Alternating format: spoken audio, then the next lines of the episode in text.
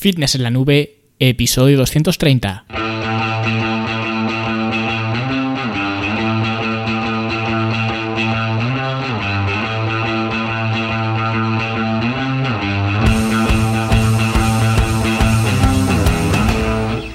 Bienvenidos a todos un viernes más aquí a vuestro podcast a Fitness en la Nube donde hablamos de fitness, de nutrición, de entrenamiento y donde cada viernes, cada semana os traigo las técnicas, consejos, estrategias, trucos y como lo queráis llamar para que construyáis un mejor físico y tengáis un estilo de vida más activo y más saludable. Hoy vamos a hablar de una serie de afirmaciones que por alguna razón, algunas más lógicas que otras, se toman como ciertas cuando en realidad lo único que están haciendo es destrozar o al menos mermar la calidad de tus entrenamientos, así que si quieres mejorar u optimizar tus entrenamientos, no te pierdas este episodio porque te voy a explicar lo que no tienes que hacer y que aún así sigues haciendo.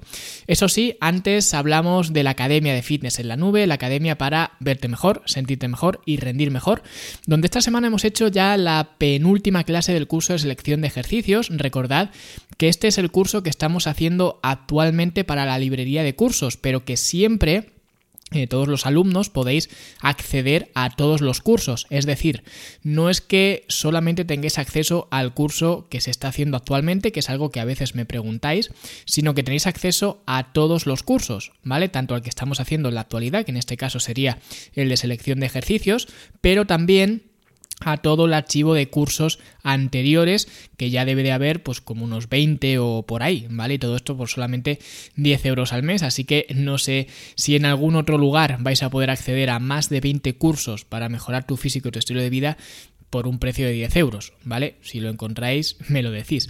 En todo caso, esta semana hemos visto la fatiga periférica y ya sería el último factor a tener en cuenta y ya en la próxima clase, que ya será la última, ¿no? Pues eh, que la veremos la semana que viene, es cuando viene ya lo, lo chulo, digamos, lo más interesante, aunque todo ha sido bastante interesante, pero en esta última clase ya vamos a coger todos estos factores que hemos visto en las clases anteriores, ¿vale? Que lo hemos visto de forma individual y vamos a combinarlos para poder comparar unos ejercicios con otros, que al fin y al cabo, pues ese es el objetivo del curso, ¿vale? El poder ver qué ejercicios pueden ser más eficientes que otros y hacer comparativas entre ellos, ¿vale? Y os garantizo que una vez que entendáis estos principios, no me vais a necesitar ni a mí ni a nadie para determinar si un ejercicio es bueno para los bíceps o para los tríceps o para los glúteos o para el pecho, para donde sea, ¿vale? Porque vosotros mismos, con el sistema que os estoy enseñando, podéis averiguarlo. ¿Vale?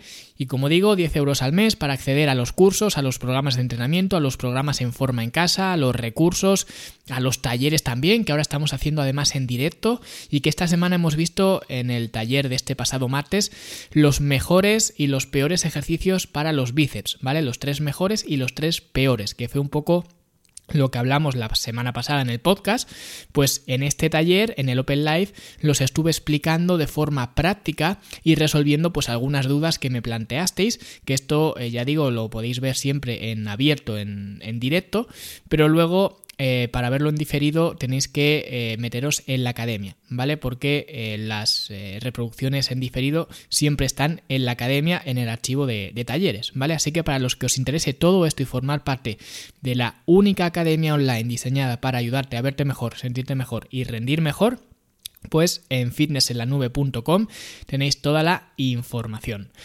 Vale, y ahora sí vamos a hablar de todas esas cosas que no hay que hacer, o al menos que no es tan evidente que haya que hacerlas, porque una cosa siempre hay que tener clara y es que la gente siempre está buscando, entre comillas, la forma de hacer las cosas, siempre está intentando tener el plan de acción. Pero yo sinceramente creo que le hubiera sacado mucho más partido a todo si en lugar de saber lo que hay que hacer, hubiera sabido lo que no hay que hacer. Porque esto ya, sin darte cuenta, te pone en el camino correcto o al menos en un camino más adecuado. ¿Vale? Y esto es lo que vamos a ver hoy en este episodio, que bien podría ser la segunda parte de aquel episodio que hicimos ya hace tiempo hablando sobre los mitos del entrenamiento, ¿vale? Pero como ya ha pasado tanto tiempo, pues en lugar de ponerle mitos del entrenamiento parte 2, le he cambiado un poco el título, pero al fin y al cabo no deja de ser lo mismo, ¿vale? Son mitos, especialmente del entrenamiento, que eh, pues realmente no son tan mitos o que al menos no es tan evidente que lo sean, ¿vale? Así que vamos a empezar por el primer mito que te está saboteando tus entrenamientos, que son los puntos de referencia. ¿Qué quiero decir con los puntos de referencia? Pues algo que seguro habéis escuchado muchas veces en muchos ejercicios y que los entrenadores, y yo el primero, usamos constantemente. Yo cada vez lo utilizo menos, pero sí que es verdad que lo utilizamos porque es cierto que es algo útil, ¿vale?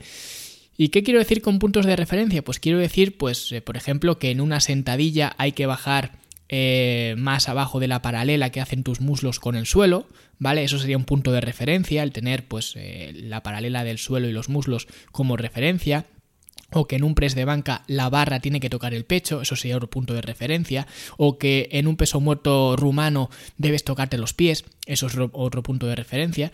Y esto podéis hacer examen y veréis que es una constante que se repite siempre en muchísimos ejercicios, ¿vale?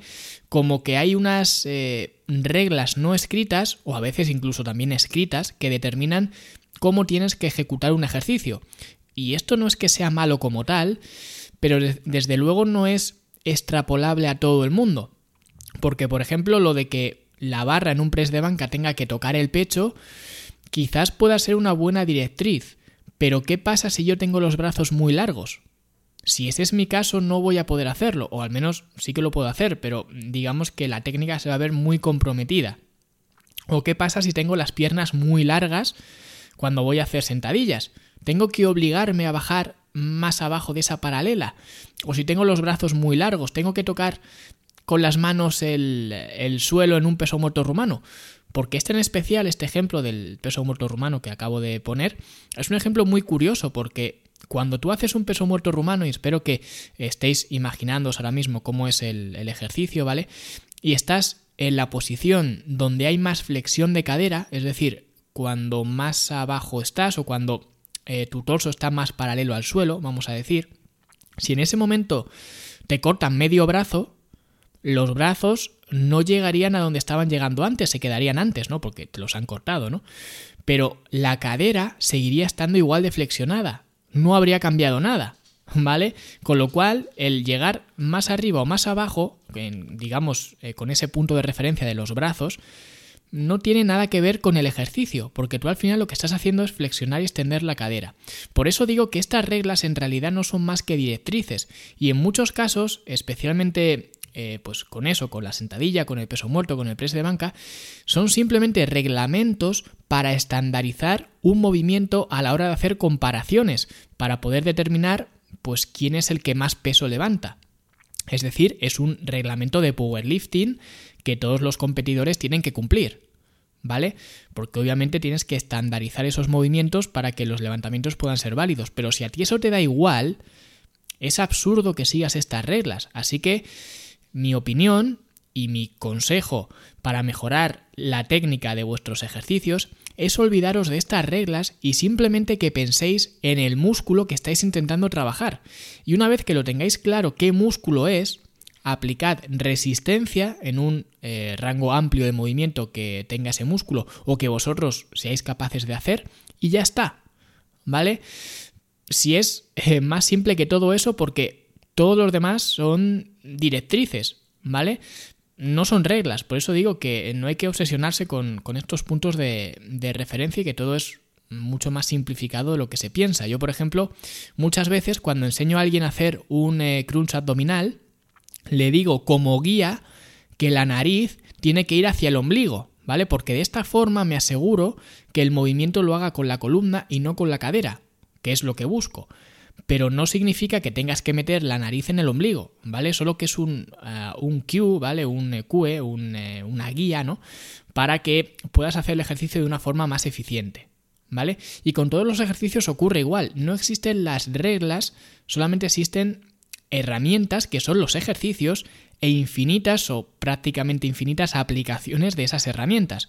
Así que observad qué es lo que queréis obtener de ese ejercicio y aplicadlo de la manera que más retorno os pueda dar. Y cuando lo hagáis, os daréis cuenta de que muchas de estas estrategias simplemente eh, no aplican a vosotros, ¿vale? Estos puntos de referencia muchas veces no aplican a vosotros o a lo que vosotros queréis conseguir o a vuestra morfología o a lo que sea. ¿Vale? Así que eh, cuidado con estas reglas e intentad eh, siempre aplicarlas a vuestro favor. ¿Vale? Y otro mito que en este caso eh, no es que sea un mito como tal, pero es algo que la gente en todos los gimnasios hace y puesto que en este curso de selección de ejercicios que os he comentado antes, lo he repetido como 100 veces, pues también quiero exponer aquí em, esto para que todo el mundo lo sepa, ¿vale? No hagáis patadas de tríceps con mancuernas. Y ya está, podría daros 50.000 razones para ello, ¿vale? Podría deciros que es un ejercicio con un rango de movimiento muy acortado, es un ejercicio donde eh, no tienes tensión en ese primer punto del movimiento, con lo que eh, no solo te estás comiendo rango de movimiento, sino que además no tienes nada de tensión en esa primera parte. Luego también que por la disposición de las palancas mecánicas el músculo que más tensión soporta no es el tríceps, sino el deltoides posterior, por lo que es un ejercicio, un ejercicio ya de por sí absurdo, sin contar el efecto péndulo que casi siempre genera, que lo hace incluso peor. O sea que no es que mm, no me guste el ejercicio, es que tengo razones de peso para exponer que no es un ejercicio eficiente, así que no hagáis más este ejercicio. Y aquí también voy a compartir algo que compartí en una de estas clases del curso de la academia, y es que, aunque pueda parecer intransigente con el no hagáis este ejercicio, realmente tampoco es que esté mal hacerlo, ¿vale? Yo de hecho a veces, muy pocas, ¿vale? Pero a veces lo programo en algún entrenamiento. ¿Por qué lo hago si es tan ineficiente? Bueno, pues porque principalmente las mujeres, y aquí ya digo, igual los hombres también, pero yo hablo de, como estoy hablando de cómo lo aplico yo, pues el 100% de las personas que me dicen esto son mujeres, ¿no? Que me vienen y me dicen que se quieren quitar y me señalan, ¿no? Esa grasa que les cuelga de la parte de atrás de los brazos, ¿no? De los tríceps. Y da la casualidad que este ejercicio, las patadas de tríceps, trabajan el tríceps en la posición más contraída, por lo que es un ejercicio que te da mucha sensación como de que pica, por así decirlo, ¿vale? Entre comillas. Así que si una mujer se quiere quitar esa grasa de detrás de los brazos y le pongo ese ejercicio y se va del entrenamiento, se va de la sesión con un picor, con una sensación de haber hecho algo para ese, entre comillas, problema que se quiere quitar, que sería esa grasa de detrás de, de los brazos, eso la va a hacer que vuelva mañana que ya veis que es una tontería, porque eso sería suponer que por haber hecho ese trabajo, ese ejercicio en el tríceps, vas a perder eh, grasa del tríceps. Y eso no funciona así, no se puede perder grasa localizada, ¿vale? Eso es como pensar que por hacer más abdominales vas a sacar eh, más abdominales o vas a marcar los abdominales. Pero a mí eso me da igual, ¿vale? Me da igual que sea correcto o no sea correcto, porque a mí el único propósito que tengo es que esa mujer vuelva mañana y que vuelva con ganas. Así que no tengo ningún problema en ponerle un ejercicio de tríceps que sea mucho más eficiente, como los que vemos en el, en el, curso, ¿vale? Y luego, pues, un par de series de patadas de tríceps con mancuerna para que tenga, pues, esa sensación de congestión y de trabajo. Pero por eso digo que yo, aunque suene intransigente de no hagáis patadas de tríceps con mancuernas nunca, yo soy el primero que las usa, eso sí, de forma esporádica y por unas circunstancias concretas, pero si no sois eh, profesionales, vamos a decir, si no conocéis los contextos, si no tenéis experiencia en el diseño de programas de entrenamiento, no entrenando, sino en el diseño de programas de entrenamiento, no os compliquéis la vida y no las hagáis, porque hay otros 300 ejercicios mucho más eficientes que las patadas Em, de tríceps. Y si hemos hablado de las patadas de tríceps, que la gente suele pensar que es un ejercicio muy bueno, pero que no lo es, ahora vamos a hablar de un ejercicio que la gente eh, piensa que es malo, pero que no lo es. Vamos a ver el invertido, ¿vale? Como es el press declinado. Y el press declinado, la verdad que yo en su momento, y tengo que decir que a mí me ocurrió, un entrenador me dijo que era un ejercicio malo porque desarrollaba la parte de abajo del pectoral y por tanto se te quedaba el pecho como más de mujer, vamos a decir. Y desde entonces siempre tuve una especie de tirria a ese ejercicio sin cuestionar si lo que me había dicho ese monitor, porque no era un entrenador como tal, fue un monitor de sala, ¿vale? De uno de los primeros gimnasios donde estuve, pues sin cuestionar si esto era cierto o no. Y resulta que no lo es, ¿vale? Como muchas otras cosas que ah, pues la gente dice y que no y que no lo es, ¿no? Y por eso lo comparto aquí, porque si ese mito llegó a mis oídos, es muy probable que haya llegado a los tuyos. Y lo cierto es que el press declinado, que básicamente es un press en un ángulo declinado, ¿vale? Supongo que todo el mundo lo sabrá, pero si no, pues es un press em, de banca, ¿vale? Ya sea con barra o con mancuernas o lo que sea, pero en un ángulo que en lugar de ser en un banco plano, sea en un ángulo con una ligera eh, declinación, ¿vale? Es decir, no inclinado, sino declinado. Pues como digo, eh, es cierto que este ejercicio, el press declinado, no solo es un ejercicio más seguro, ¿vale? Incluso que el press plano, simplemente porque ya vas a esconder más los hombros, ¿vale? Porque estás más hacia abajo, sino que además, técnicamente es incluso más eficiente porque la mayoría de las fibras musculares del pecho salen del esternón. Sí que es cierto que luego pues van a las, salen de las costillas o de eh, la clavícula, ¿no? Pero la mayoría salen del esternón. Y de hecho, el press declinado me parece casi más eficiente que el inclinado, que de hecho era el ejercicio, digamos, que este monitor me decía que había que hacer, el press inclinado para desarrollar la parte del pectoral arriba, ¿vale? Porque siempre hay que desarrollarla de arriba a abajo, ¿no? Y era un poco su argumentación.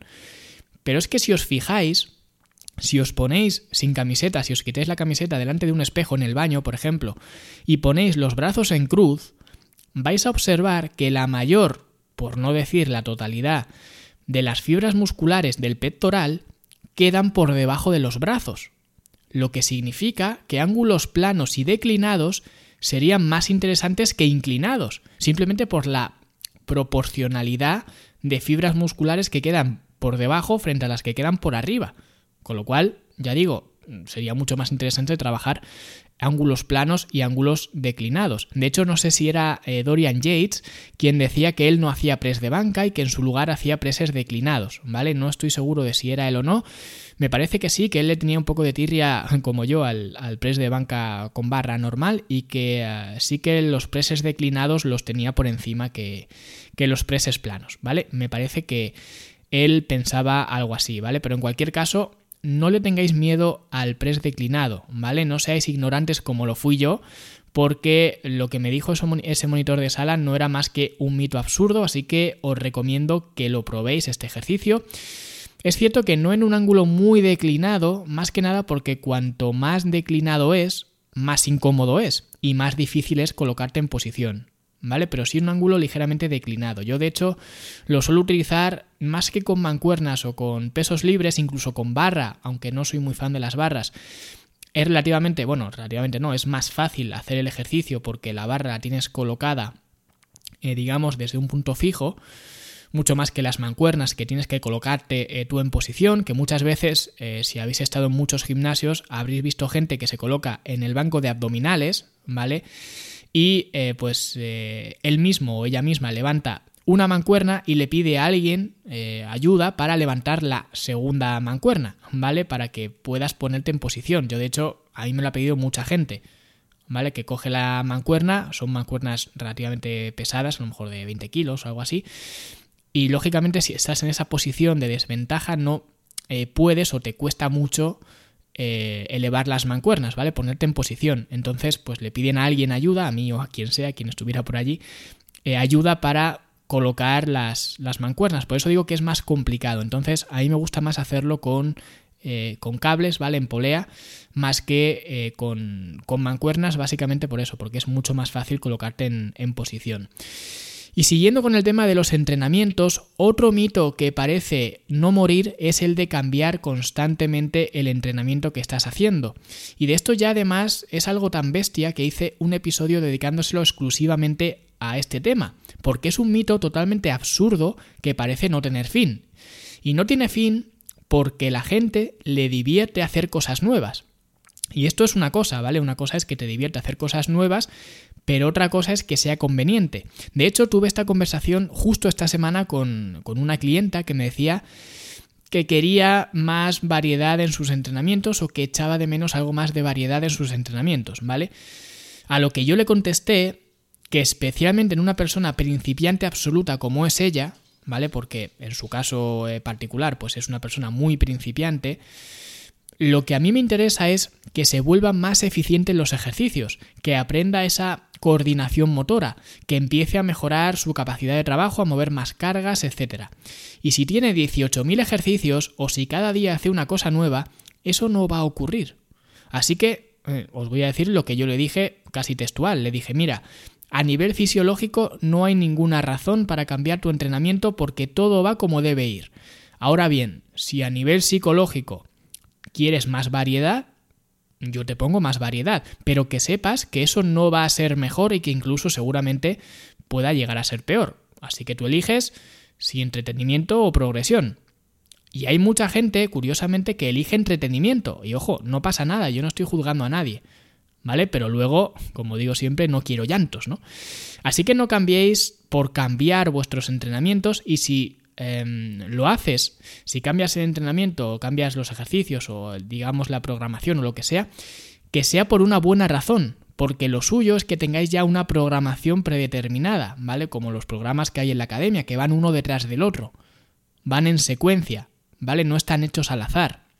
No es hacer hoy una cosa y mañana otra, sino que todo tiene, digamos, una razón de ser, una estructura, ¿vale?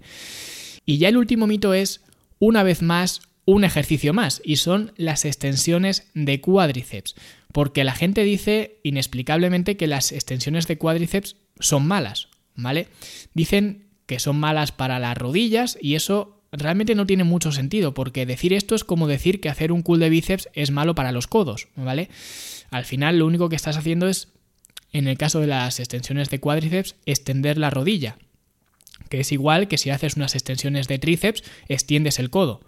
Y no veo a nadie decir que eso es malo para los codos, porque la gente dice, además, que es malo para las rodillas porque hay esa fricción, ese shearing, ¿vale? Esa, ya digo, esa fricción, porque el rodillo, esa fricción me refiero en, entre las articulaciones, ¿vale? O entre los huesos, porque el rodillo eh, te mete la tibia para adentro, pero eso no es así básicamente porque matemáticamente no, no salen los números, ¿vale? Porque si tú tienes, por ejemplo, 30 kilos en las extensiones de cuádriceps, 30 kilos que estás aplicando Em, abajo, ¿vale? En el, en el tobillo, que es donde se va el rodillo, ¿no?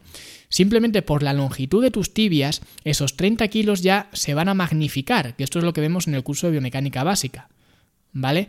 Con lo cual, obviamente, tendría más sentido decir que hay esta fuerza de fricción si el rodillo no estuviera en el tobillo, sino que estuviera más arriba, más arriba, cerca de la rodilla.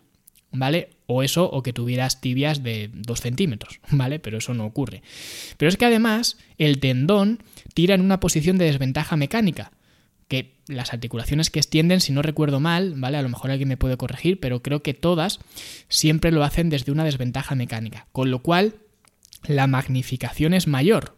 Por lo tanto, si tienes 30 kilos empujándote hacia adentro, pero tu tendón está tirando hacia arriba con una fuerza equivalente, yo que sé, pues vamos a poner 10 em, veces más, ¿no? De 300 kilos. Es imposible que ocurra eso y que se desplace hacia adentro, porque la fuerza que tiras hacia arriba es mucho más que la que tiras hacia adentro. ¿Vale? Y siempre es así, ya digo, simplemente por la magnificación de la carga, que se magnifica mucho más por la desventaja mecánica que tiene la articulación. Así que no le tengáis miedo a las extensiones de cuádriceps, que sé que hay algunos que veis esta máquina como algo malo, y realmente no lo es, ¿vale? Y de hecho es una de las mejores formas de trabajar los eh, cuádriceps y si habéis hecho el curso de selección de ejercicios podéis analizarlo vosotros mismos y comprobad si es verdad o no lo que digo, ¿vale? Así que para resumir lo que hemos visto hoy, primero tened cuidado con las reglas de los ejercicios y asumid que solamente son directrices. Segundo, no hagáis patadas de tríceps a no ser que sepáis lo que estáis haciendo y que sea por un propósito concreto. Tercero, el press declinado es igual o puede que más eficiente que otros tipos de preses y os aconsejo que si no lo habéis hecho pues lo probéis. Cuarto, no cambiéis aleatoriamente vuestros entrenamientos si lo que queréis es progresar, ¿vale? Si queréis divertidos, divertiros pues eso ya es otro tema diferente, ¿vale? Que no voy a entrar, pero eso ya depende de vosotros.